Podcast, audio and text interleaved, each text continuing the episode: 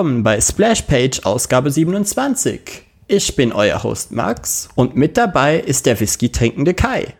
Hi. Und Kai, schmeckt dein Whisky? Sehr gut. Das ist schön zu hören. Port Rook, falls jemand fragt. Ja, wir verweisen auf den Whisky-Podcast. Richtig. Und ja, ich würde sagen, dieses Mal machen wir kein großes Vorgespräch, sondern legen direkt mit den News. Ja, wir müssen Los. die auch alle schaffen heute. Ja, ja, aber es sind so viele. Ja, San Diego Comic Con. Ja, es gibt genau nichts zu berichten. Corona hat einfach alles, was Spaß macht, gefickt. Selbst die San Diego Comic Con ist dieses Jahr einfach, ja, tausende Videos, die erscheinen, die dir quasi nichts zu sagen haben, außer, hey, kauf bitte unsere neuen Super Soakers. ja, aber mach doch.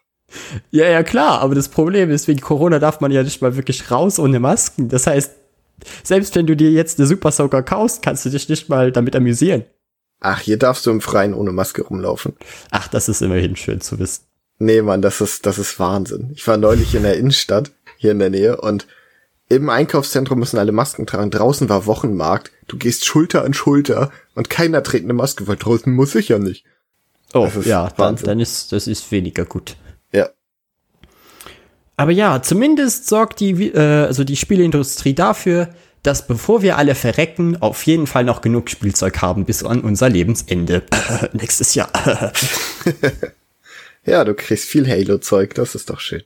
Ja, massenweise Spielzeug. Und die andere sehr interessante News, die wir noch haben, ist, dass äh, Star Wars weitere Animationsserien bekommt. Hurra, weil ein Film wird es in nächster Zeit ja eher weniger geben. Deshalb Star Wars The Bad Batch wird sie heißen und sie behandelt diese speziellen Klone, die wir jetzt in der letzten äh, Clone Wars Serie gesehen haben. Und es geht mit Echo weiter und für alle Leute, die sich jetzt halbwegs auskennen, die werden sich freuen und alle anderen denken sich halt so, hey, okay, was? Und ja, für die ist es dann auch nichts, weil zuerst müsst ihr dann Clone Wars schauen und das ganze Konzept verstehen und bla bla bla. Aber ich bin froh, dass äh, es zumindest noch weitere Star Wars Animationsserien geben wird, weil das war jetzt nach dem Ende von Clone Wars und Rebels nicht wirklich klar. Ja, im Serienbereich ist das Universum echt noch gut anscheinend, ne? Mhm. Ja, da, da machen sie gerade eigentlich gutes Zeug. Und die Comics sollen ja, glaube ich, jetzt auch nächstes Jahr kommen. Die äh, The High Republic. Das Buch ist schon erschienen, was quasi so das Setup macht, aber wer liest schon Bücher, Kai? Ich bitte Eben. dich. Wer hat dafür Zeit? Ja, wer hat dafür Zeit? Also, wenn die Comics dann kommen, dann werdet ihr das auch hier im Podcast hören. Yay. Und ja, Kai, das war's schon mit den News. Es ist so traurig. Es ist echt traurig. Aber es ist halt, es, es ist wirklich dieses Corona-Problem, weil deshalb kann halt niemand mehr, äh, mehr was Neues ankündigen, weil sie sich alle Sorgen machen, ja, okay, wann kommt es überhaupt raus? Die Filmindustrie hat nichts mehr zu berichten, weil sie nichts drehen kann. Und äh, ich finde es lustig, dass du noch, glaube ich, im März oder so, als wir den Podcast aufgenommen haben, als wir über Corona geredet haben, du gesagt hast, ja, das wird wahrscheinlich die, wie hattest du es ausgedrückt, äh, Folge, die am schnellsten altern wird wegen der Thematik und hm, well, you were wrong, my friend. Ja, wir haben's, äh, nicht alle, aber viele von uns haben es ein bisschen unterschätzt, oder? In wenig.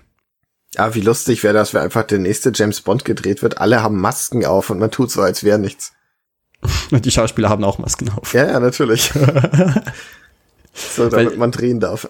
Weil es wurde ja, also äh, an manchen Stellen wurde gedreht mit Masken auf, äh, weil es gab ja vor ein paar Monaten noch die dieses ganze E3-Zeug und die neue Devolver Digital Ausgabe war einfach wieder hilarious als fuck und die mussten halt das mit Masken drehen. Und das hat, hat trotzdem eigentlich relativ gut funktioniert. Ich weiß nicht, hast du die Devolver Digital gesehen, Kai? Nope. Oh, das, das könnte man noch äh, als mehr oder weniger in die News reinnehmen. Das ist, Devolver ist nämlich ein äh, Videospiel-Publisher, die jetzt seit drei Jahren für die E3-Zeit ein, ein Video aufnehmen. Am Anfang waren es 15 Minuten, dieses Mal war es eine ganze Stunde, in dem sie sich einfach über die ganze Industrie lustig machen. Yay. Und das ist so großartig, weil es geht dann darum, äh, sie reden darüber, dass sie keine Spiele mehr ankündigen werden dieses Jahr, weil so viele Spiele angekündigt wurden und die Leute eigentlich gar nicht mehr äh, das schauen, um sich die Spiele zu kaufen oder weil äh, sie sich für die Spiele interessieren, sondern nur noch dem Hype hinterherrennen. Ja. Und das, du fühlst dich einfach angegriffen, weil es ist einfach too real. Machen die das nicht auch immer, dass sie nicht auf der E3 sind, sondern auf dem Parkplatz daneben ihren Stand haben?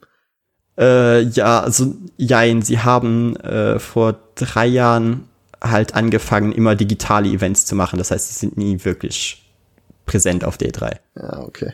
Und es ist, aber ja, es ist so das, das Level. Die trauen sich halt mal Spiele zu machen, die nicht so auf den ersten Blick Hits sind. Ich sag nur My Friend Pedro. Ja, zum Beispiel. Spiel. Und sie beleidigen ihre Kunden halt am laufenden Band und die Leute feiern es. Es ist halt einfach gut. Auf Ja. dieses Level musst du einfach mal kommen als Publisher. Ja, wobei ich auch nicht weiß, wie cool das eigentlich ist, aber hey, soll jeder sich beleidigen lassen, wie er möchte. Aber ich find's einfach lustig, dass die, dass die Leute beleidigt werden und sie es feiern. Ja, weil so, ey, es ist was anderes. Juhu. Ja, so ziemlich. Auf jeden Fall große, große Empfehlung für die äh, Devolver Digital von diesem Jahr, weil es ist, es ist wirklich hilarious. Wird geguckt. So, und dann können wir auch direkt zum Hauptthema dieser Ausgabe kommen und Oh my god, it's bad. Ja, wir hatten so viele Themen, die wir besprechen wollten und dann guckt man sich die Panini-Vorschau an und denkt sich, hm, Max, wir müssen reden. Ja, leider. Aber worüber reden wir denn, Kai? Wir reden über die Must-Have Collection von Marvel, die ja teilweise zu unverschämten Preisen gehandelt wird. Und zwar direkt von Panini. Was ich sehr, sehr schade finde, weil, also eigentlich die Idee finde ich super. Ja, mega. Zu sagen, okay, wir legen jetzt manche wirkliche Classics oder auch einfach Comics, die sich nicht verkauft haben, nochmal neu auf und äh, generieren damit einfach noch ein wenig Gewinn. Und teilweise freut es mich zum Beispiel, dass wir jetzt Civil War im Hardcover bekommen, dass wir Old Man Logan im Hardcover bekommen. An sich alles eine super töfte Sache. Und Ja. vor allem diese Art von äh, Cover sehen ja auch nicht so lame aus wie diese Hardcover Collection Dinger. Das stimmt. Wobei mich der Must-Have-Streifen oben massiv stört. Äh, ehrlich gesagt dachte ich das auch, bis ich sie dann im Comicladen gesehen habe. Und eigentlich ist es sehr schön, weil dieser, dieser Streifen, das kannst du halt nicht wirklich darstellen auf den, äh, auf den Bildern. Der ist halt so golden, weißt du? Ah, okay. Und das heißt, der, der äh, glänzt dann so leicht und gibt dem ganzen Cover irgendwie was, was Edles.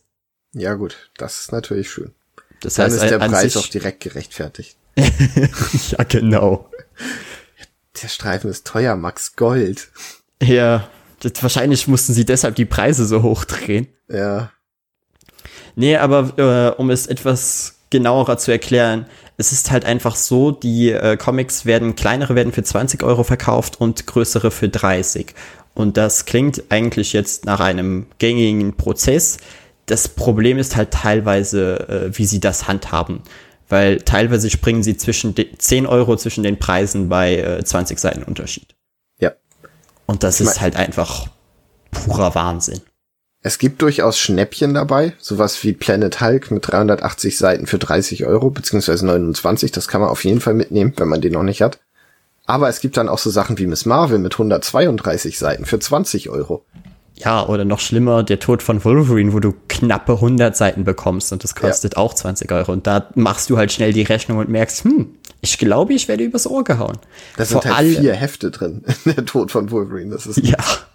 Und vor allem, wenn man bedenkt, dass äh, teilweise die Sachen, die in dieser Must-Have-Collection rauskommen, sind bereits in anderen Collections in inkludiert. Zum Beispiel Old Man Logan, der glaube ich jetzt im August, nein, nein, der ist schon erschienen. Der kostet halt auch 30 Euro und der kam in dieser anderen Hardcover-Collection und die, da kostet halt jeder äh, Band 10 oder glaube ich maximal 15 Euro. Also sicherlich nicht drüber. Und da denkst du dir halt echt so, okay, am Hardcover kann es nicht liegen, weil das andere hat auch ein Hardcover. ja. Also klar, das Cover ist nicht so schön, aber äh, dafür gibst du keine 20 Euro aus. Vor allem ist es so, dass bei, jetzt in diesem Fall, es erscheint Miles Morales quasi ein Reprint von Ultimate. Da ist in der Must-Have Edition Band 1 bis 5 drinne für 20 Euro. Und dann erscheint bei Panini Inc. dasselbe am selben Tag. Nur hast du dafür 19 Euro Band 1 bis 10. Oh Mann. Halt als Softcover. Es ist einfach doppelt so viele Hefte drin. Zum Aha. selben Preis. Also ich, ich verstehe den Gedankengang nicht. Also klar, man muss irgendwann sagen, okay, das ist die Grenze, so äh, setzen wir unsere Preise an. Und ich finde ehrlich gesagt, dass äh, das Konzept von 10 Seiten pro Euro eigentlich bei Paperbacks meistens meiner Meinung nach relativ viel Sinn ergibt.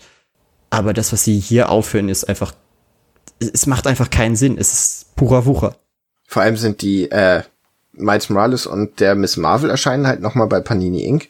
Und die sind echt günstig, weil Miles hat äh, 236 Seiten und kostet halt nur 20 Euro. Ja, und Panini Inc. ist dieses äh, Jugendformat, ne? Genau. genau. Deshalb, ich fürchte, dass die ein bisschen kleiner sind vom Format her, aber ey, so what? Dafür kriege ich halt doppelt so viel fürs selbe Geld. Ja, und am liebsten würde ich jetzt einfach sagen, als Konsument vermeidet die Dinger einfach und kauft sie gar nicht. Aber dann haben wir wieder das, das Problem, dass Panini dann sagt, was? Unsere Reprint verkaufen, verkaufen sich nicht. Oh, dann lass mal gar keine mehr produzieren. Ja. Weil jetzt im August soll Daredevil kommen. Äh, The Man Without Fear. Ich weiß nicht mehr, wie der deutsche Titel war. Mann ohne Furcht. Ich weiß nicht, ob die das so eingedeutscht haben, aber wahrscheinlich schon, so ja, wie, so wie wir sie kennen, wahrscheinlich schon. Äh, und den gibt's halt echt, also seit längerem schon nicht mehr. Und da freue ich mich auch wirklich drauf, dass sie den jetzt re-releasen. Aber wenn, wenn sich's vermeiden lässt, ja kauft, würde ich trotzdem sagen, kauft die wirklich nicht aus. Ihr sagt, okay, den hier muss ich jetzt wirklich unbedingt haben. Ach, ich würde schon sagen, kauft, was ihr wollt, so, ist ja okay. Wenn ihr sagt, ich möchte das gerne als schönes Hardcover haben, aber vielleicht nicht alle, also sowas wie der Tod von Wolverine ist vielleicht echt ein bisschen Abzocke. Ja, und ich meine, bei, wie wir vorhin gesagt haben, Planet Hulk macht absolut Sinn. Da kann man auch gerne zugreifen, aber wahrscheinlich macht man vorher kurz die Matte oder überlegt sich, Moment, zahle ich da nicht gerade einfach einen Zehner drauf und verbrenne gerade einfach nur mein Geld. Ja. Und ich meine, dafür ist dieser Podcast ja auch da, um solche Sachen zu kritisieren und Leute auf sowas aufmerksam zu machen. Eben. Ach, ich, ich finde Panini Inc. im Moment wirklich spannend. Also ich habe mal Sachen aus, angestrichen aus der aktuellen Panini-Vorschau und das sind im Prinzip nur Inc. und sogar einmal Kids, weil so eine Spider-Man Venom-Reihe kommt, die super lustig gezeichnet aussieht. Ich ja, hoffe, das dass ich die mit meinem Kleinen auch lesen kann. Das ist interessant, weil ich ja äh, jetzt die letzten drei Ausgaben hintereinander mir reingezogen habe und da kam halt alles bei raus, aber überhaupt nichts von äh, Panini Inc. Das heißt, vielleicht diese Ausgabe habe ich dann Glück, aber so im Detail habe ich sie mir noch nicht angeschaut. Aber American Jesus klingt lustig. Erscheint der hier? Habe ich gar nicht gesehen. Ja. Nice. Aber ja, wir weichen ab. Ja. Deshalb, äh, im Endeffekt liegt es selbstverständlich an den Konsumenten, aber von mir gibt es definitiv keine Empfehlung dafür, sich alle diese Must-Have-Dinger zu holen. Nee, auf keinen Fall. Hast du mal geguckt, ob der Buchrücken nummeriert ist? Äh, was sollte denn da draufstehen? Von Keine Ahnung. Bei der Mark Miller Collection haben die es auch nummeriert und das kotzt mich jedes Mal an. Nein, ich habe das, hab, aber ich kann es mir kaum vorstellen. Also würde sehr, sehr wenig Sinn machen. Er macht es bei Mark Miller auch nicht. Ja, doch, da ist es ja wenigstens der gleiche Autor auf jedem Ding. Ja, Verstehst du? Argument. Aber hier, hier, klar, ein schlechtes Argument, aber immerhin ein Argument. Ja, hier gut. würde es ja einfach überhaupt keinen Sinn machen, nur weil es unter dem gleichen Brand erscheint. Es gibt ja keine Verbindungen zwischen den Comics. Nee, aber sie könnten zum Beispiel so ein Rückencover machen und damit die Leute, die wie ich so nee, tun sie eben nicht. Monkig veranlagt sind, zwingen. Aber das finde ich gut, dass sie das nicht machen. Ja, ich finde das an sich auch gut. Aber wie gesagt, dafür haben sie halt 10 Euro draufgeklatscht. Ja, aber das ist es mir wert. das ist nicht. Na gut, Kai, sollen wir dann äh, direkt zu dem kommen, was wir heute gelesen haben? Ja. Mann, wir kommen viel zu schnell voran, Max. So kenne ich ja, uns Ist doch kein Problem, dann haben wir mehr Zeit für, für unsere Comics. Ja, sehr gut. Dann fang mal an. Also ich anfangen. Äh, okay. Äh, dann ist das erste, über was ich heute rede, der Aufstieg des Kylo Rens. Das sind äh, zwei Heftcomics, die jetzt über die letzten, glaube ich, ja, über den letzten Monat erschienen sind und endlich mal äh, in diese Star Wars Lücke, Lücke irgendwas reinhauen, füllen, wie auch immer. Weil es war halt, während, wenn du die Filme guckst, war der Charakter einfach lange Zeit ein Rätsel und so viele Sachen hast du dir einfach gedacht, okay, aber wie hängt das jetzt zusammen? Und jetzt, wo die Trilogie quasi beendet ist, dachten sie sich, hey, lass mal anfangen, das zu erklären. Sehr gut. Also es ist quasi genauso wie damals bei äh, Episode 1 bis 3, wo auch alle Plotlöcher nach Ende der Trilogie gefüllt wurden. Warte, warte, warte, es ist doch cool. Ey, wir erklären's euch. Ja, ja. Guck mal, warum das doch cool war. Ach, das ist doch scheiße. Und eigentlich, also der Comic ist eigentlich ziemlich cool. Echt und mit Kylo Ren? Das kann ich mir irgendwie nicht vorstellen. Ja, dachte ich auch, aber es ist, es ist echt eine coole Idee. Aber du denkst dir halt einfach so, warum habt ihr das nicht, keine Ahnung, zwei Jahre früher geschrieben? Also ich ja. weiß warum, weil die Geschichte halt noch nicht fertig war und äh, hier gewisse äh, Spoiler zu der letzten Episode mit eingefügt wurden, aber trotzdem kommt schon, Leute. Also eine Origin zu erzählen wäre vielleicht keine schlechte Idee gewesen, vor allem wenn ihr eure Charaktere so schlecht erklärt. Ja. Aber worum geht's überhaupt? Also am Anfang ähm, sieht man Kylo Ren, wie er unter Luke Skywalker trainiert in der Jedi-Schule, die er dann aus äh, Spoilergründen für Episode 8 abfackelt. Okay. Und ab diesem Punkt hat er halt quasi nichts mehr und muss seinen eigenen Weg finden. Also geht er zu Snoke und da bemerkt man so, ah, okay, die hatten schon, schon vorher irgendeine Verbindung und haben sich schon gekannt, bevor, äh, bevor Kylo Ren überhaupt böse wurde und diesen Namen angenommen hat. Und Snoke schickt ihn zu den äh, Rittern von Ren. Das sind diese äh, schwarzen Soldaten, die in Episode 7 genau für drei Frames aufgetaucht sind und äh, in Episode 9 dann quasi komplett verheizt wurden, weil sie einfach nur noch ein Plothole waren und alle waren so, oh mein Gott, wir müssen die irgendwie einfügen, wir haben keine Ideen, schnell. Lass sie einfach einen nach dem anderen sterben und dann haben wir das geklärt. Sehr gut. Ja, aber eigentlich waren das äh, ziemlich coole Leute. Weil die Ritter von Ren waren quasi eine Organisation, in die du nur reinkommen konntest, wenn du einen laut ihnen guten Tod vollbracht hast. Also wenn du irgendjemanden umgebracht hast, der dir äh, was bedeutet hat. Und so ah. quasi dein, äh, äh, ach, deine Mordlust getriggert hat. Okay. Und äh, die interessante Sache ist halt, dass Kylo Ren ihnen bereits schon mal begegnet ist, als er mit äh, Luke Skywalker in einem Tempel war und der äh, Hauptanführer nannte sich halt äh, Ren und sah Kylo erschreckend ähnlich. Okay. Und das war halt so, okay, ist er irgendwie in, in Zeitreisen da oder, oder warum haben die diese Ähnlichkeit? Und das wurde nie so ganz im Comic erklärt, was mich leicht enttäuscht hat, aber alleine zu hinten, dass da etwas mehr ist, finde ich schon interessanter, als einfach nur zu sagen, okay, es ist irgendein Big Bad und fertig. Ja gut, aber wenn da dann nicht mehr ist, ist es halt auch lame. Ja, aber es, es gibt trotzdem der ganzen Sache einen gewissen Mythos, weißt du? Ja, man kann sich wieder ausmalen, wie schön es sein könnte. Ja, so, so ein, so ein wenig, aber das ist ja Star Wars äh, in vielen Belangen. Traurig. Und ja, der, der Comic dreht dann äh, sich um die Geschichte, wie Kylo zu den äh, zu den Rittern von Ren führt und äh, wie es dazu kommt, dass er später ihr Anführer wird. Und wie gesagt, wir haben tatsächlich einfach mal Charakterentwicklung. Nein. Und, und wir geben unseren, äh, unseren Charakteren mehr Backstory als, ja, sind halt die Kinder von äh, unseren alten Helden und mehr haben wir nicht zu ihnen zu sagen. Obwohl Kylo Ren der ist, der in der Trilogie noch am meisten Charakter bekam. Aber trotzdem freut es mich einfach, dass sie sagten, okay, jetzt lass mal erklären, wie er überhaupt zu Kylo Ren wurde. Weil das wurde ja einfach übergangen. Ja, es, es hieß halt einfach, ja, okay, es ist der Böse. Wie? Es hat bei Vader ja auch schon so gut funktioniert. Hey, lass mal erklären, wie er dazu wurde. Ja, und da glaube ich, äh, bin ich zum Beispiel der Meinung, dass sie mit Clone Wars auch dieses Plothole relativ gut gefüllt haben. Aber halt alles wieder retrospektiv. Und ich denke mir einfach so, warum denn nicht sofort also ja, ja ich weiß, weil die Geschichte nicht fertig ist und die dann nichts in den Kanon reinschreiben würden. Doch, dann schreibt die Sache doch am Anfang besser. Ja, aber mach doch einfach, also sie hätten ja auch so eine Serie machen können und die veröffentlichen können, wo sie zeitlich Sinn macht, weißt du?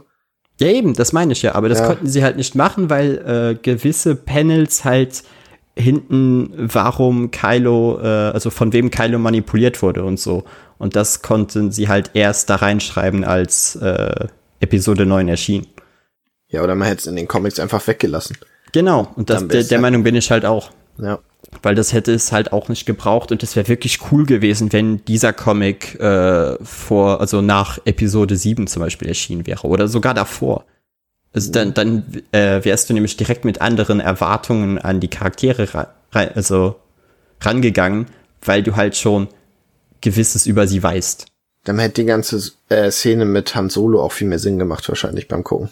Ja, schon. Äh, ja, das ist einer der Szenen, die wirklich auch leicht dazu gewinnen durch diesen Comic. Ja, weil du halt weißt, warum er es tut. Und das war im Film ja irgendwie nicht so richtig so. Ja, also es wurde halt irgendwie auch äh, in gewisser Form gesagt, von äh, wegen so, ja, um dich der dunklen Seite anzuschließen, musst du äh, irgendjemanden töten, der dir viel bedeutet. Aber äh, klar, durch den Comic macht es halt noch etwas mehr Sinn. Ja, und es hätte halt vielleicht auch nicht gleich der Vater sein müssen. Da hätte man auch sagen können, ich habe eine richtig gute Beziehung zu der einen Putzfrau. oder ich mag Chewie total gerne oder so. Und ich mag auch in dem äh, Comic, wie man halt sieht, wie, wie Kylo so nach und nach snappt, weil er am Anfang halt noch so wirklich zweifelt und am Ende wirklich bereit ist, seine, seine Rolle als, als der Böse einzunehmen. Schön. Ach, das ja, hätte also ich gar nicht erwartet. Das eine, spannend. Eine definitive Empfehlung für diese zwei Comic-Hefte. Und die sind, die sind halt gerade erst erschienen. Das heißt, die werden jetzt auch noch in den nächsten Wochen normalerweise in jedem äh, guten großen Comicladen zu finden sein. Das ist Ausgabe 59 und Ausgabe 60. Ich glaube, ich hatte den sogar in der Hand und habe mir gedacht, Kylo Ren. Ich habe mich halt drauf gefreut, weil ich dachte, also schon aus Erfahrung wusste, dass meistens, wenn äh, Comics was anderes behandeln als die äh, reguläre alte Trilogie, wo wir einfach, was wir haben einfach genug gesehen von Luke und und so weiter. Ja. Und der Crew vor allem in der in der Zeit, also in der Zeitspanne, die zwischen, keine Ahnung, Episode 4 und 5 oder 5 und 6 spielt. So, da kannst du einfach nicht mehr viel Interessantes erzählen. Aber hier wusste ich einfach, okay, der Aufstieg des Kylo Ren klingt interessant, weil es einfach etwas ist, was wir in den Filmen weder großartig erklärt bekamen, noch irgendwie äh, selbst in einem Flashback gesehen haben. Und es erklärt auch die Verbindung zwischen Kylo und äh, den Rittern und warum er überhaupt Ren heißt. Es macht alles so viel mehr Sinn jetzt, Kai. Sehr schön. Wenn ich jetzt noch die Filme gucken würde. ja, aber vielleicht, vielleicht solltest du ja gerade deshalb, da du nur den ersten Film bis jetzt gesehen hast, äh, die, den Comic lesen und dann die Filme schauen. Vielleicht ziehst du dann etwas da mehr raus. Vielleicht macht er mir dann ja sogar tatsächlich Bock darauf. Ist der von Marvel, ja, ne? Ja, ja, das ist von Marvel. Ja, nice. Dann kann ich den bei Marvel Unlimited einfach lesen. Ja, das müsste kein Problem sein. Ja, ich glaube, das mache ich. Warum nicht? Also Empfehlung von dir. Definitiv. Vor allem, es ist auch nicht teuer. Also du zahlst halt was? Vier, fünf Euro pro Heft. Und in zwei Heften hast du die Geschichte zusammen. Also es gibt wenig Gründe, warum man das äh, nicht kaufen sollte. Und ich wünschte, ich hätte das damals bereits bei, äh, wie hieß es, der DC-Comic, der jetzt im November erscheint, wo wir gefühlt zwei Jahre drauf gewartet haben von Tom King. Äh, Heroes in Crisis? Ja, genau. Ich wünschte, ich hätte das damals auch einfach gemacht und mir die vier Hefte gekauft, weil meine ja. Güte dauert das lange, bis dieser Paperback kommt. Ohne Scheiß. Aber wer konnte damit rechnen, dass das so lange dauert? Ja, ist halt echt so. Aber im November, Kai. Im November. Ja, aber bis dahin habe ich schon keinen Bock mehr. Ich, der Hype ist jetzt schon weg. Das wird nicht mehr in den Trades erwähnt und ich würde so, ja, ja, das war mal egal. aber ja, dann äh, wär's in dir. Ja, ähm, ich habe mir einen Comic von einem Dream Team angesehen, der gehypt wurde ohne Ende, nämlich von Scott Snyder und Greg Capullo. Das Ende von Snyders Batman, Batman Last Night on Earth oder im Deutschen Der letzte Ritter auf Erden. Huiuiui, dieser Titel. Also ich habe ja nur Gutes gehört, muss ich sagen. Ja, ich auch. Äh, deshalb habe ich vielleicht auch einfach zu viel erwartet, weil Maybe der, so viel sei schon mal gesagt, ich war echt ein bisschen enttäuscht. Also der Comic fängt sehr stark an. Es geht um einen Fall von Batman, der sehr mysteriös ist. Es passiert was super krasses. Batman landet in der Klapse. Es wird damit gespielt, was ist real, was nicht. Ist diese ganze Batman-Nummer einfach nur von ihm ausgedacht und so. Und das ist alles sehr, sehr, sehr cool. Und dann gibt's einen Hardcut und dann ist es, äh, ja, Old Man Logan, Mad Max, Batman. Mit einem oh. Joker-Kopf im Glas. Aber ja, ich wollte gerade da eine Frage zu stellen. Wissen wir, warum Joker, also sein Kopf im Glas liegt? Es wird mal gesagt, ja, das ist, glaube ich, so das und das, also aus dem und dem Grund passiert oder der und der war das. Du weißt aber auch nicht, ob es stimmt und es ist völlig irrelevant. Es ist einfach, Batman sieht das und ist so, ja klar, Kopf im Glas. Das macht voll Sinn. Der redet mit mir. Das heißt, es wird nie großartig erklärt, warum jetzt äh, sein lebender Kopf sich in diesem Glas befindet und warum er überhaupt, er überhaupt noch lebt. Nicht wirklich. Und vor allem Schade. ist es das erste nach der Klapse und man denkt sich so, ja, vielleicht stimmt da was nicht. Und eigentlich sollte Batman das vielleicht auch denken, aber er ist einfach so, ja, okay, cool, nimmt ihn mit. Und es war schon so, okay, hä? Warum? Aber ich muss sagen, Joker ist auf jeden Fall ein Highlight in dem Comic, weil er halt sehr viele Witze macht, die tatsächlich auch oft gut sind. Und er wird halt so ein bisschen so ein, ja, er ist Batmans Sidekick in dem Comic. Was sich strange anfühlt, aber sehr gut funktioniert. Ja, und jetzt auch nichts ist, was noch nie gemacht wurde. Also gab es ja des Öfteren schon mal. Ja, kann sein. Also die, die, die äh, Batman und Joker-Dynamik funktioniert ja fast immer. Jetzt egal, ob sie jetzt in diesem Moment großartig Feinde sind oder gezwungenermaßen Freunde. Das stimmt wohl. Ähm, ja, nachdem er in der Postapokalypse da quasi erwacht, erfährt er, dass oh, soll ich erklären, wie es dazu kam? Nee, das geht durch zu weit. Also es gab ein, ein großes, einen großen Trick von einem Schurken und es war äh, Mysterio. ja, nicht ganz. Es ist auch nicht ganz so cool wie bei Oldman Logan, muss ich, ich sagen. Frage, ich frage mich, ah, jetzt hast du es erklärt. Ich hätte mich jetzt echt interessiert, wie viele Leute diesen Joke verstanden hätten. Alle unsere Fans, Max. Alle haben Oldman Logan gelesen. Ja, natürlich. Und das ist vielleicht auch das Problem, weil Old Man Logan macht das alles viel, viel besser. Old Man Logan erzählt dir eine plausible Geschichte, warum, wie es dazu kam und nicht so einen hanebüchenden Quatsch wie hier. Warte, und Kai, willst du damit sagen, dass Miller eigentlich ein besserer Autor ist als Snyder? Ja, vielleicht. Vielleicht hatte Snyder auch einfach einen Aussetzer. Ich warte auf die Spitzhacken. Ach, ja, nee, Snyder kann halt gut Action und Snyder kann sehr gut Style over Substance. Oh ja. Und das ist dieser Comic auch irgendwie, weil, also ich habe damit gerechnet, dass man ja coole, eher unbekannte Figuren aus dem DC-Universum sieht, was aus denen geworden ist. Stattdessen arbeitest du einfach mehr oder weniger die Justice League ab. Aber warum hast du das überhaupt erwartet? Ja, vor allem wenn Ahnung. Snyder es schreibt. Der größte Batman-Fanboy, den wir haben. Ja, ich weiß es nicht, aber er hätte ja auch mal, keine Ahnung, irgendwelche Randcharaktere erwähnen können, aber es ist einfach nur Wonder das, Woman, was ist mit Das Flash? Bane und, äh, Bane und Scarecrow-Ding sah doch mega cool aus. Max, das sieht alles mega cool aus, versteh mich nicht falsch, außer Wonder Womans Irokese, der sieht ein bisschen komisch aus. Aber ansonsten sieht das top aus. Aber es ist halt inhaltlich, es ist so, also ich habe das gelesen und habe die ganze Zeit gehofft, oh bitte lass es jetzt irgendwas Cooles passieren. Dann blätterst du um und siehst riesige aus Green Lantern Ringen geformte Babys und denkst dir so, ach Leute, ernsthaft, das ist alles, was ihr dazu zu sagen habt. Ja, okay, cool. Ja, aber also es ist bei äh, Snyder, glaube ich, bei uns beiden mittlerweile auch etwas schwierig geworden. Weil auf der einen Seite loben wir ihn ja immer in den Himmel äh, wegen des New 52 Runs von Batman. Ja. Auf der anderen Seite reden wir aber auch viel zu selten darüber, dass wir den nur zur Hälfte gelesen haben, weil er danach mega langweilig wurde. Ja. Und vielleicht ist Snyder einfach, also es ist eine gewagte These, aber vielleicht ist er einfach gar nicht mal so der gute Autor, für den alle ihn halten. Was? Jetzt werft eure Steine.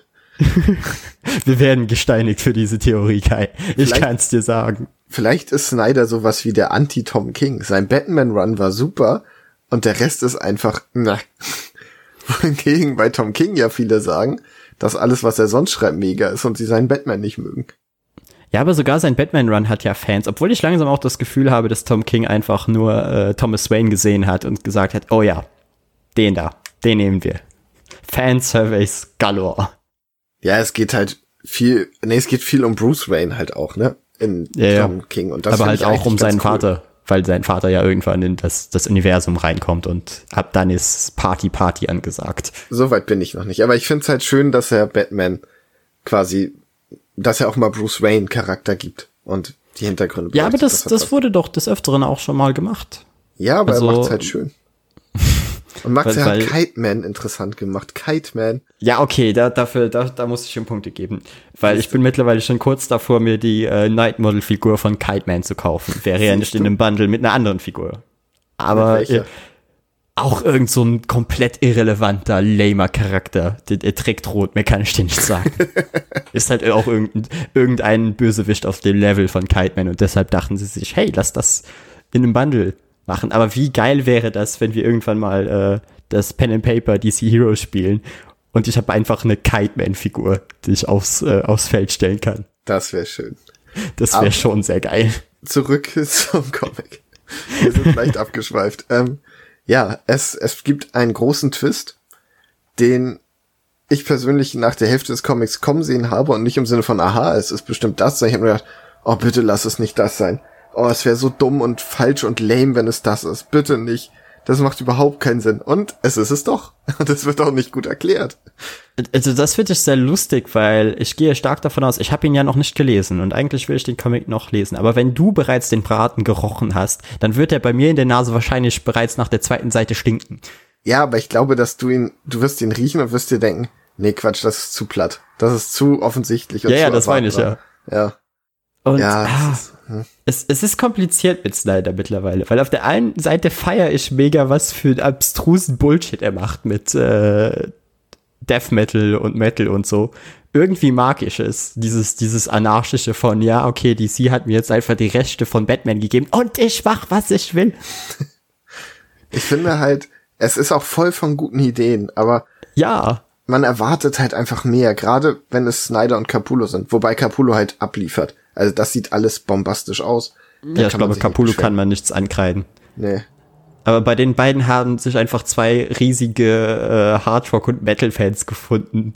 Und jetzt habe ich einfach das Gefühl, machen sie einfach genau das. W- Ja, weil das selbst, ist ja auch schön, aber weil selbst Last machen. Night on Earth ist ja quasi, äh, wie du sagst, Mad Max. Ja. Das geht ja auch schon wieder irgendwie in diese Metal-Schiene rein, oder? Ja, es ist halt, es ist leider nicht so Metal, wie es klingt. Ah, schade. ja.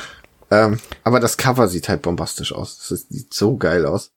Ich bin auch gerade am überlegen, ob äh, Snyder in letzter Zeit noch irgendwas anderes fürs Black Label gemacht hat, aber ich glaube nicht. Ich glaube, sie haben danach direkt äh, mit der Arbeit an Death Metal begonnen. Ja, das Black Label. Mal gucken, was da wird. Aber das Fass machen wir jetzt nicht auch noch auf. Oh, schade. Okay. Na gut. Wobei wir haben heute Zeit, ne? Also theoretisch. Sollen wir da noch kurz? Aber wir können ja mal kurz drüber reden, dass das Black Label langsam langweilig wird, weil es immer die gleichen Helden abhandelt. Ich glaube ja, dass das Black Label, wenn es so weitergeht wie bisher, äh, enden wird wie alle diese Sub-Stories. Also all, alle diese Sub-Genres, die DC und Marvel in den letzten Jahren aufgemacht haben. Von äh, Marvel Max bis äh, die Marvel Knights.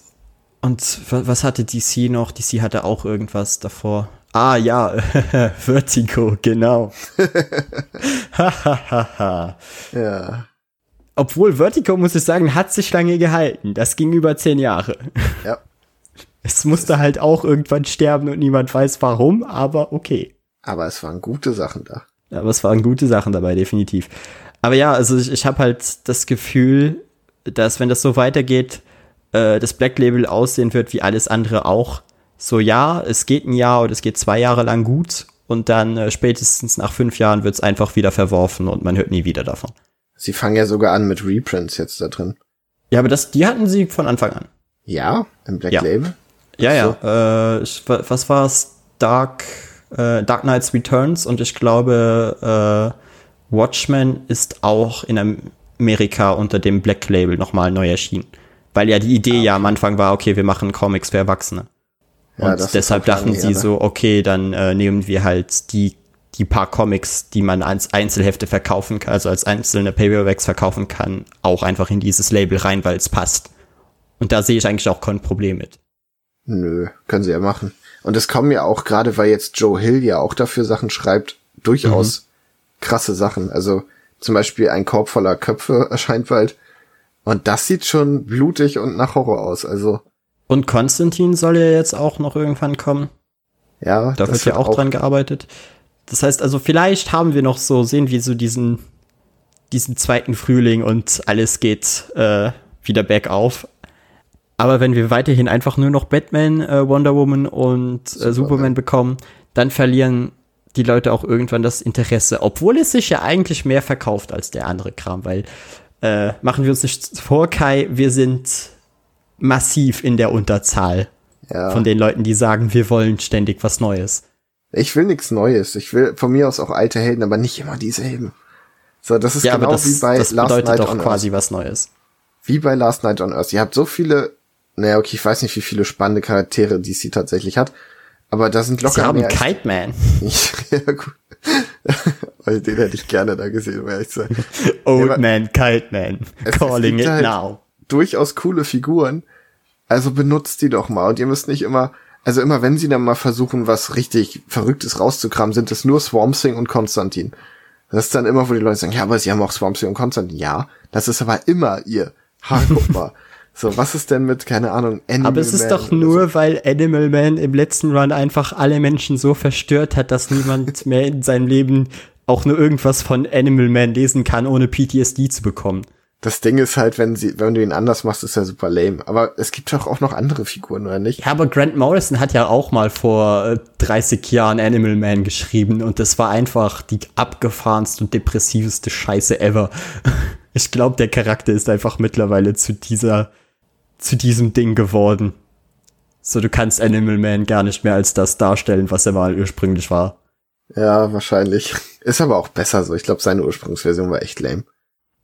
Das weiß ich halt überhaupt nicht, aber ich, ich fürchte halt trotzdem, dass, dass das wahrscheinlich der Grund ist, warum wir Animal Man nicht mehr sehen. Ja, aber sie könnten zum Beispiel im Black Label ja auch mal so Geschichten von Schurken und sowas erzählen, gerade weil es sich an Erwachsene richtet. Du musst es nicht so moralisch machen zeig doch mal, wie Two-Face zu Two-Face wurde. Und ich meine nicht seine Origin, sondern so ein bisschen auf die psychologische Ebene. Naja, also er, er hatte ja einen kleinen Teil in Harleen, wo sie das so ein wenig angegangen sind. Und du hast halt äh, Batman The Long Halloween, was das quasi auch schon gemacht hat. Two-Face war nur ein Beispiel. okay, eine Menge sorry. Figuren. Ja, ich verstehe, was du meinst. Also wir hatten ja auch noch diesen, äh, diesen Bane-Run. Das heißt, Bane würde auch mehr oder weniger wegfallen. Obwohl ja. so, so äh, ein Wrestler-Bane, ich weiß, niemand würde das interessieren, aber ich würde es lesen. Und selbst wenn, das hat ja Potenzial. Ich meine, der Bane-Run war okay, aber jetzt nicht rausragend. Aber, aber Kai, stell dir es vor, Bane ist einfach nur ein Wrestler und muss mit einem äh, mit einem miesen Boss zusammenarbeiten, weil er äh, irgendeinem Geld schuldet und sie seine Tochter gefangen halten und jetzt muss er im Wrestling betrügen. Und ja, ich erzähle gerade einfach die Origin Story von Daredevils Vater, aber es wäre cool. du hast echt zu viel Daredevil am Stück geguckt, oder? Ja. ja. Ach, ich weiß nicht. Ich bin gespannt, was das Black Label noch bringt, aber ich fürchte, dass es einfach eingehen wird. Dann würde ich mal zu etwas ganz anderem kommen und etwas weitaus heiterem. Nämlich, äh, ich habe endlich nach Monaten den dritten Teil von äh, Ultimate Spider-Man gefunden. Sehr gut. Weil ich habe noch äh, letztens, das war Ausgabe 19 von Splashpage FM, haben wir den zweiten Teil beredet und da habe ich noch am Ende gesagt, so, ja, mal sehen, wann wir über den dritten Teil reden. Und jetzt ist der Zeitpunkt endlich gekommen. Ja. Dieses Mal sind unsere Hauptantagonisten äh, Dr. Octopus und Craven so ein wenig. Und das Schöne am, äh, am Ultimate-Universum ist ja, dass sie quasi jedem äh, Charakter einen wenig anderen Spin verpasst haben und alles von Bendis geschrieben wird und es dementsprechend auch ziemlich gut ist. Und ja, also Dr. Octopus wurde zum Beispiel einfach nur sehr, sehr düster. Ja, nice. Weil er ist jetzt ein äh, Experiment, was von ähm, Mr. Hammer, sagt er dir was? Äh, du meinst Hammerhead? Nee, nee, nee, das ist einfach so ein böser Corporate-Dude, der mit, äh, ach, mit dem grünen Goblin, wie heißen die nochmal, Oscorp, Oscorp zusammenarbeitet. Okay, nö, sagt mir jetzt gerade so nichts. Auf jeden Fall, man kennt ja die äh, Geschichte äh, spätestens durch den Spider-Man 2-Film von Octopus, dass er ja äh, irgendwie unendliche Energie erschaffen wollte und das ging ja dann schief und es ist explodiert. Ja, und er ist wegen seinen Armen ein bisschen auch wahnsinnig geworden. Genau, und hier ist es halt so, die Arme äh, sind mit seinem Körper verschmolzen, was glaube ich sonst auch so war, aber nie so detailliert erklärt wurde. Und äh, die Leute im Labor, ich glaube, das Labor wurde von Shield gefühlt. Das ist etwas kompliziert, weil es waren einfach so viele Parteien involviert, dass ich langsam den Überblick verloren habe. Auf jeden Fall, die äh, Leute hätten was dagegen machen können, aber sie fanden den Prozess so interessant, wie sich Mensch und Maschine verbindet, dass sie einfach zugeschaut haben und äh, nichts dagegen gemacht haben. Da ist Otto bestimmt happy. Ja, genau war er. Und außerdem äh, hat die Explosion seine Augen angegriffen, während, also, wodurch er jetzt quasi fast blind ist und ständig diese Brille tragen muss. Ha, Das heißt, es ergibt sogar Sinn dieses Mal. sehr cool. Und, und das ist, man hat auch ein richtig abartiges Panel, wo du so siehst, so, so einen Hautfetzen, weißt du, der so zwischen beiden Augen hängt. Hm. Also zwischen dem Augenlid hängt und der hat einfach nur noch äh, pechschwarze Augen und das sieht wirklich cool aus. Und ja, das ist unser äh, erster Antagonist und unser zweiter Craven ist einfach jetzt äh, Teil einer Reality-Show, weil hey, wir sind die Mitte 2000er und selbstverständlich hat Craven seine eigene Reality-Show und ist ein quasi ein Star dadurch, weil alle ihn durchs Fernsehen kennen. Aber das ist irgendwie ist das spannend. Ich weiß nicht, ich finde das cool. Ja, das ist halt einfach gut. Das ist halt einfach gute Schreibe und das ist halt einfach gut überlegt. Wir verpassen alten Charakteren einen neuen Spin. Das ist eigentlich das, wo äh, du dich die ganze Zeit drüber beschwerst. ich sag ja seit Ewigkeiten, startet das Universum nochmal neu. Macht nochmal so ein Ultimate-Universum-Ding. Ja, Aber und will es, ja keiner. und es ist ja lustig, weil wir ständig Neustarts bekommen. Aber wir meinen nicht mit Neustarts, dass ihr einfach alles nochmal von vorne erzählt. Das ist nicht das, was wir meinen, Leute. Nein, das jetzige Universum soll unwiederbringlich ausgelöscht werden. Weg. Ja, und vom- rettet niemanden. Keine einzige Figur. Und Kai, wer glaubst du war in diesem Comic mein absolutes Highlight? Weil ich glaube, darauf kommst du nie. Nein, du hast mir Bilder geschickt, deshalb würde ich MJ sagen. Nein, es ist Ah. Gwen Stacy. Ach, okay. Aber du warst gar nicht so weit weg, weil Gwen ist mittlerweile einfach eine angepisste blonde Punkerfrau. nice. Wie geil ist das, Kai? Wie cool ist das bitte? Ja, bei Spider-Gwen ist sie ja auch eine Punkerin, also. Ja, aber das kam wie viele Jahre später? Ja, ja. Aber es hat sich offenbar, hat man sich das Gute rausgepickt. Ja, und aber es, obwohl sie, ich finde, Spider-Gwen ist noch etwas anders drauf. Weil hier ist sie echt einfach, äh, sie ist halt mega egozentrisch. okay. Und es ist, es ist dadurch aber irgendwie mega cool, weil sie hat halt einen, dadurch, dass ihr Vater ja Polizist ist, hat sie einen sehr äh, starken Sinn für Gerechtigkeit. Und als Peter dann mal äh, wieder von irgendwelchen Typen gemobbt wird, wollte sie einen fast abstechen deshalb. Die eskaliert ein bisschen, oder? Ja, genau. Aber, Aber sind ist das, das- dann so Daddy-Issues, dass sie sagt, okay, mein Vater ist Polizist, ich werde halt so Hardcore-Punk? Ja, hu- hundertprozentig. Also, weil auch äh, ihr Vater halt hat nie Zeit für sie und äh, er beschwert sich auch in äh, einem kleinen Teil der Geschichte, dass sie doch endlich aufhören soll, dieser rebellische Teenager zu sein. Ich kann das halt voll sehen und es ist einfach, weißt du, es macht Sinn. Es ist nachvollziehbar. Ja. Und wie oft haben wir solche Charaktere in Comics? Ich hoffe so, dass das auch noch mal bei Panini irgendeinen Reprint kriegt. Ich habe so Bock, das zu lesen. Denke halt nicht, weil es waren einfach 22 Paperbacks. Ja, Miles war doch auch lang, oder nicht? Äh, Bekommt ihr denn wirklich ein ganzes Reprint? Weiß ich, Ich glaube, nicht. ich glaub, die zeigen einfach nur so Origin und solchen Kram nochmal. Und dann war's das. Oh, bitte nicht. Weil ich habe mich so gefreut, dass Spider-Gwen da jetzt auch noch mal neu erscheint. Aber Aber ja, ich, ich weiß es nicht. Ich will mich da jetzt auch nicht zu weit aus dem Fenster lehnen. Aber ja, und, und unser Spider-Man ist halt noch immer 15, hat äh, me weiterhin mega Probleme darin, äh, Spider-Man zu sein, zur Schule zu gehen, irgendwie mit seiner Freundin klarzukommen, die, by the way, eine Megatusse ist. MJ, Ja. ja, ich fand die nie sympathisch, leider. Ich finde, MJ hat teilweise richtig coole Comic-Momente. In, äh, in Civil War zum Beispiel ist sie einfach klasse. Hm. Also in, äh, in äh, Spider-Man Civil War. Ich weiß gar nicht, ob du das gelesen hast. Nö. Oder ob du nur den. Civil War gelesen hast. Weil da ist sie halt wirklich so die gute, unterstützende, taffe Freundin. Ja, gut. Und äh, hier ist sie halt einfach so, oh nein, Gwen hat meinen Peter angefasst. Jetzt mache ich eine Szene und es war halt, es war halt einfach so ein lustiger Panel, weil es war wirklich dieses eins zu eins so, sie schaut auf einmal wütend, weil sie fragt äh, Peter, was er von Gwen hält. Und er ist so, ja, sie ist irgendwie verrückt, aber hey, immerhin ist sie eine der interessantesten Personen an der Schule. und dann ist sie einfach sofort angepisst und ist so, ja, ich gehe jetzt nach Hause. Er so, hä, wieso, habe ich was Falsches gesagt? Nein, bist du wütend? Nein, aber du siehst wütend aus. Ja, ich gehe jetzt. Oh Gott, Alter, bin ich froh, dass ich kein Teenager mehr bin. Und ich bin einfach so, wow, wir können uns einfach alle so hart mit äh, Spider-Man identifizieren und du realisierst einfach, dass das Leben, was du führst, einfach jeder führt, weil jeder sich mit diesen Situationen identifizieren kann. Ja.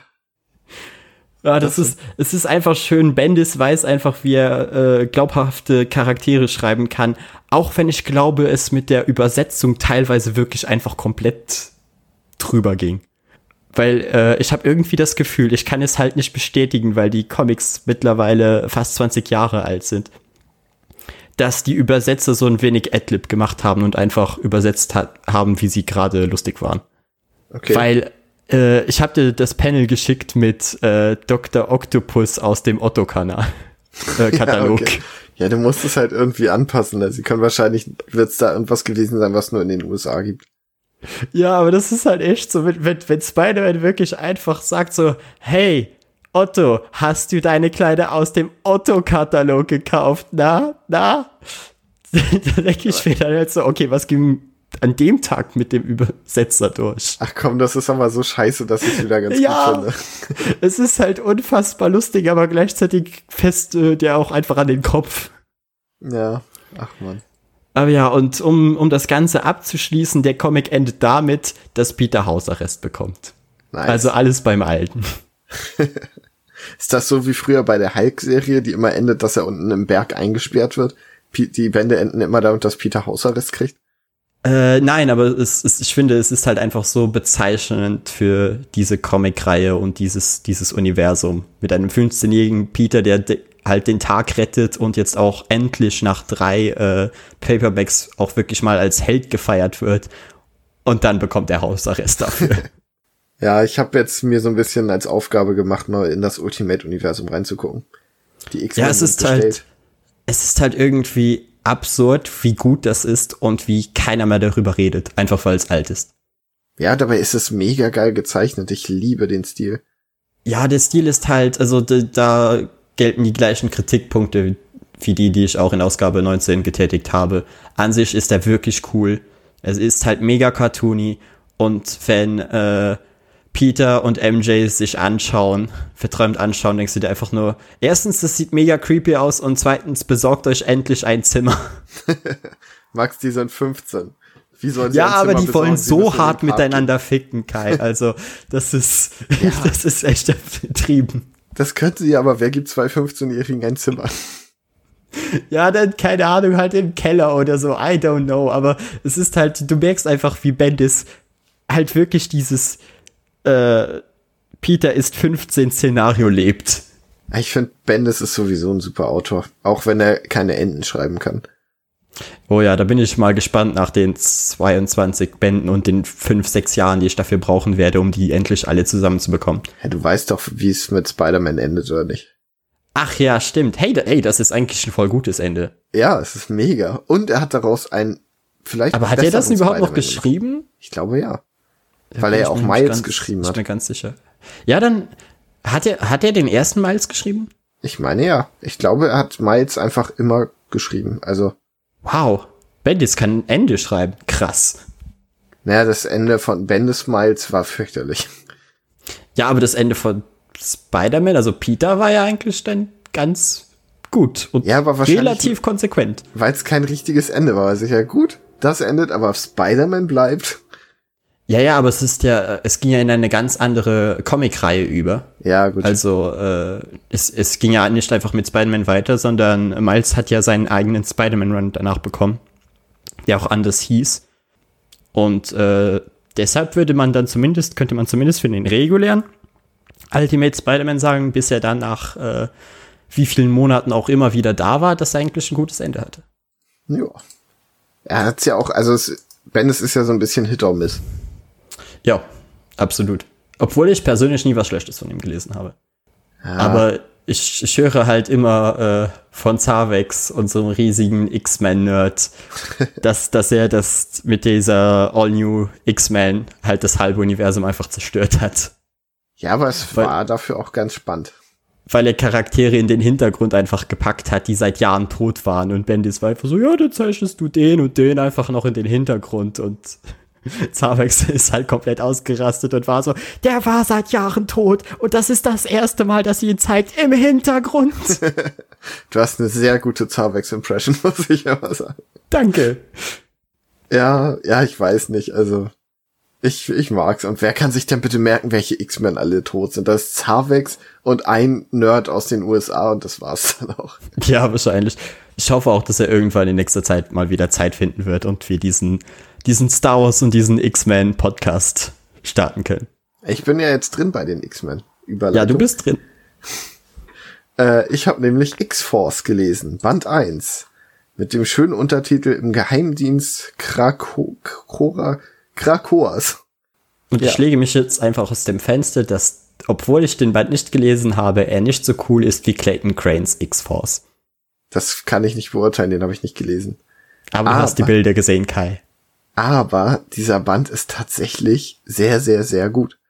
Äh, ja, es geht darum, dass die X-Men haben ja in House of X und Powers of X ihre eigene Nation gebildet auf der lebenden Insel Krakow. Ja, hört einfach den letzten Podcast. Genau. So. Wink, wink.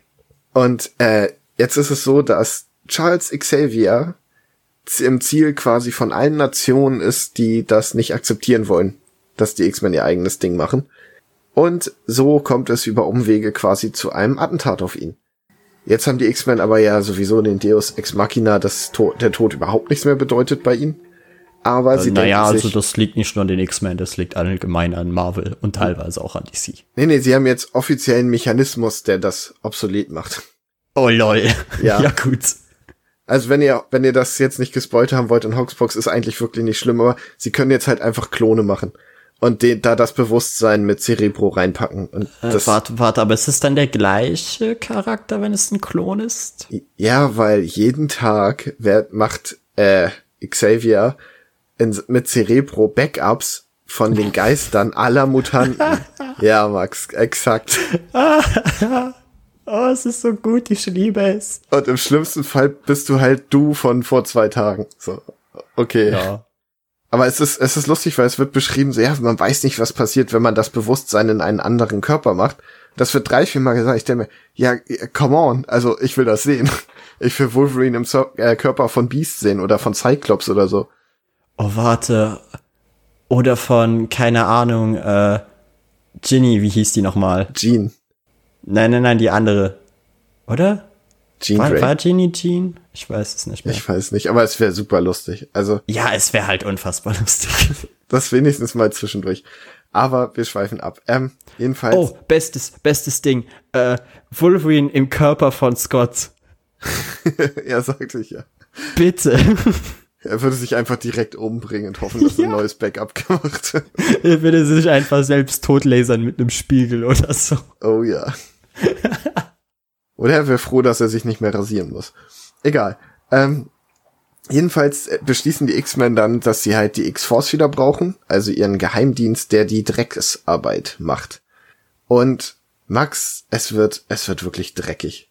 Holy ja, sind die X-Force, was hast du erwartet? Ja, keine Ahnung. Ich habe halt nicht damit gerechnet. Das wird, du siehst, wie äh, jemandem die Haut abgezogen wird. Du siehst einen unterkörperlosen Wolverine, der Leute umbringt und voller nice. Blut ist. Es ist einfach, es geht richtig ab. Äh, es kommen coole Figuren vor, wie eben. Wolverine. Also darf ich ein Häkchen machen, bei Kai mag mittlerweile auch total übertriebene Gewaltdarstellung ich bin nicht der einzige Psycho in diesem Podcast. Ich mag's, wenn's ein, wenn's gut eingesetzt wird. Und hier ist es richtig geil, weil es ist, es hat so diesen Agentenflair gepaart mit halt richtig fetter X-Men-Action. Und das funktioniert hervorragend. Allerdings kommen eine Menge Figuren vor, bei denen ich so war, okay, wer bist du? Ich muss erstmal googeln. Und wer bist du? Alter, ich muss googeln. Ich dachte. Ah, warte, bei, bei X-Men fängst du auf einmal an zu googeln, aber bei Warhammer war es dir zu viel. Max, ich musste. Ich dachte für, keine Ahnung, zwei Hefte, dass jemand Namor ist. Und warum nennen den alle Black Tom? Dann so, okay, jetzt google ich das. Ah, okay, Black Tom ist jemand anders. Oh ja, das habe ich gesehen. Du hattest da was in deine Insta-Story gepackt und ich habe es überhaupt nicht verstanden, wo dein Problem lag. Ich war so, hey, die sehen doch ganz anders aus. Fandst du? Ja. Ich finde, die sehen sich verdammt ähnlich, aber egal. Ähm, Black Tom ist tatsächlich auch eine Figur, die ich dann sehr, sehr cool fand im Laufe des Bandes, weil äh, er ist so mit der Natur verbunden. Er überwacht die ganze Insel, das ist sein Job und er wird dabei so leicht wahnsinnig. Er fängt irgendwann an, von sich nur noch in der dritten Person zu reden, was schon ganz cool war. Und ähm, es gibt so ein, dann immer so Erklärseiten, wo halt eine Seite Text ist und da wird dann zu ihm halt erklärt, wie er so quasi sein Tagebuch hat und wie er irgendwie nicht weiß, was gerade mit seinen Kräften abgeht und dass er ein bisschen die Kontrolle verliert und nachts manchmal auf einmal auf dem Grund von einem See ist und solche Sachen. Also da passiert vielleicht oder hoffentlich zumindest noch was. Ähm, Ground Control to Major Tom. Oh Gott.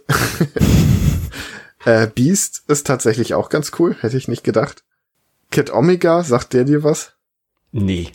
Also ich kenne, äh, abgesehen von äh, X-Men, die entweder in der Animationsserie, in dem Anime oder in den Filmen vorkamen, keinen einzigen. Okay, sehr gut. Aber das sind auch schon so 40 oder so.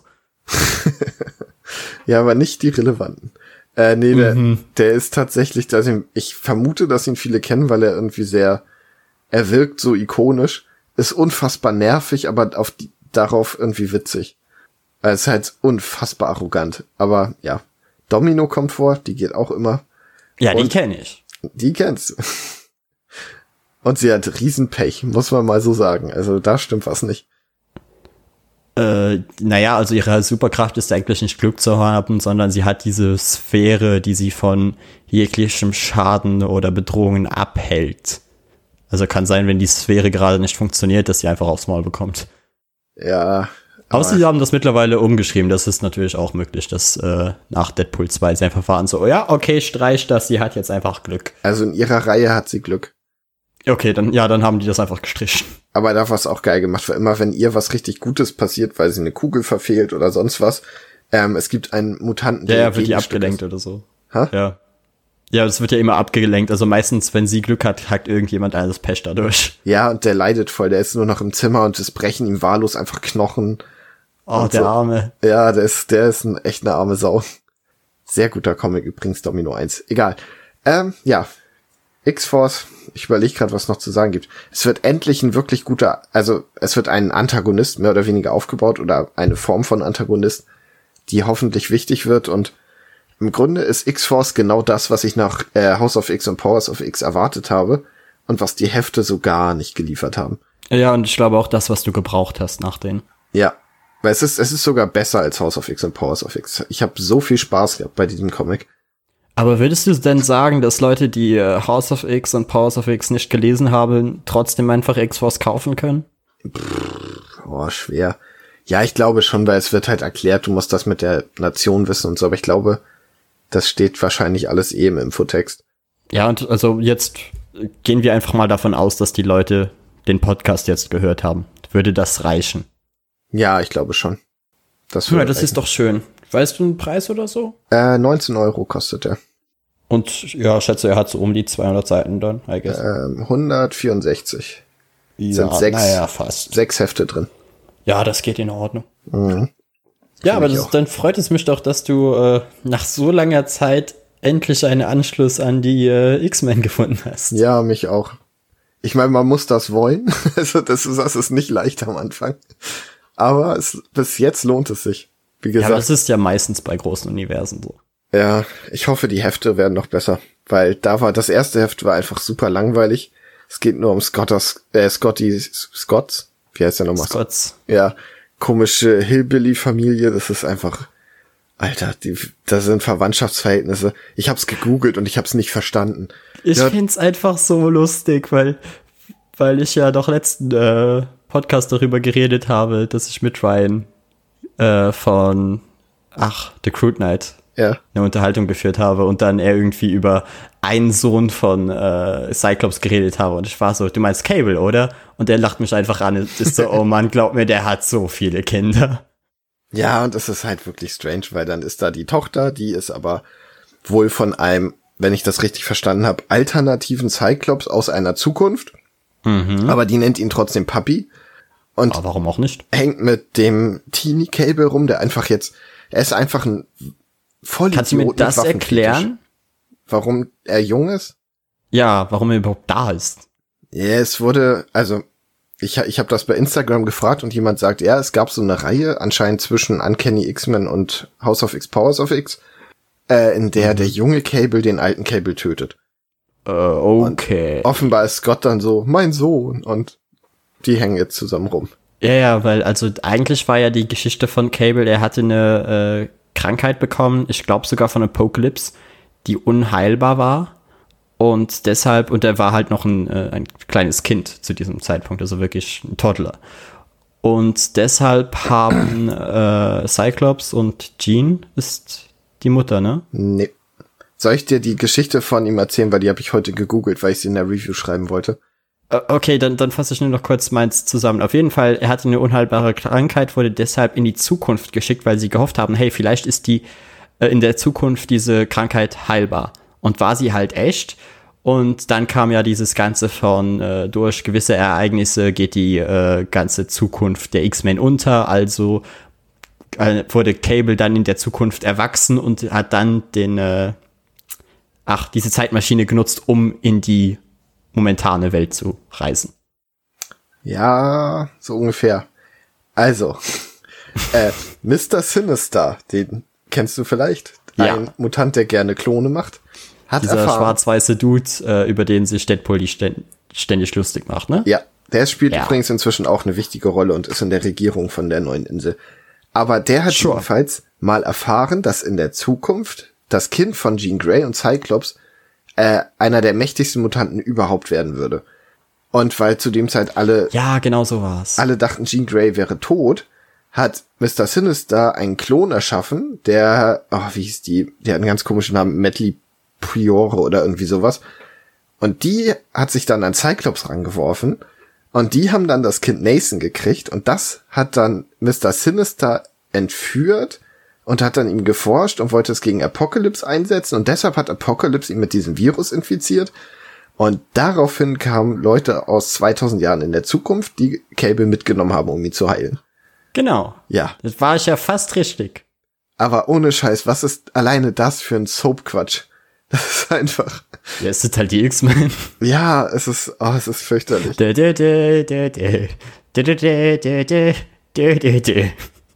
Und dann hier bitte äh, Cyclops einfügen. Und seine Hilly-Billy-Familie. Es ist einfach furchtbar. Es sieht einfach alles so nach Inzest aus, weil die auch alle so gleich alt aussehen. Das ist einfach Ja, furchtbar. Und Ja. hier dann auch noch äh, Take Me Home Country Roads einfügen oder Sweet Home Alabama. Oh, kennst du Cyclops Vater? Nee. Das Aber ist, warte, du, doch, du hast, über, äh, du hast ihn kurz, glaube ich, in der Story erwähnt. ja. Er hat, Äh, hat er nicht einen Schnauzer oder so? Er hat einen Schnauzer, ein Stirnband, ist Space Pirat und trägt eine Uniform, die einfach so nach 80er Jahre Aerobic aussieht. Er hat sogar so einen dicken Bauchgurt aus Stoff und so, weißt du? Nice. Es ist einfach, es ist so Panne. Und ich habe diesen ersten Band gelesen. Es ist so, hey, Cyclops und seine Familie. Und ich, ich dachte die ganze Zeit so, Alter, es ist, ihr seid wie so eine komische, weirde Sexsekte. Ich will das nicht lesen.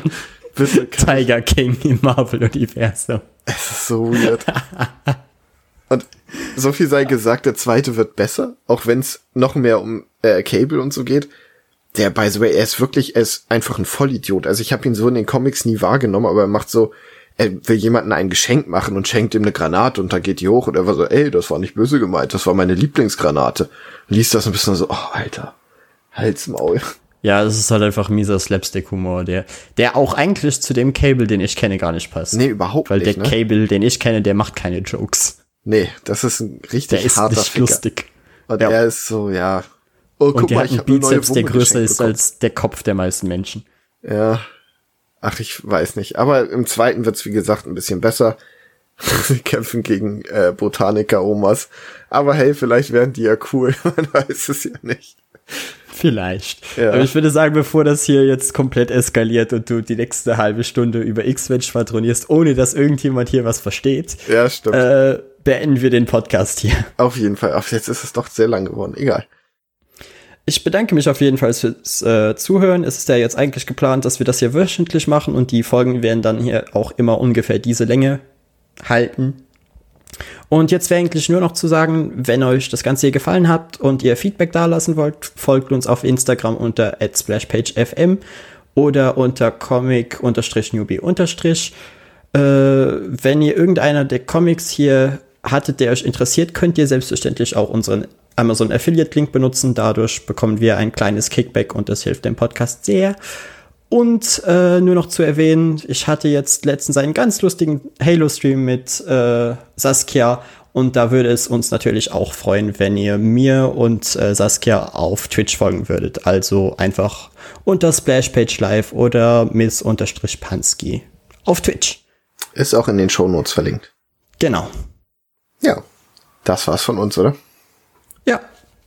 Dann, wie gesagt, bedanken wir uns fürs Zuhören und hoffen, wir hören uns beim nächsten Mal. Ciao. Ciao, ciao.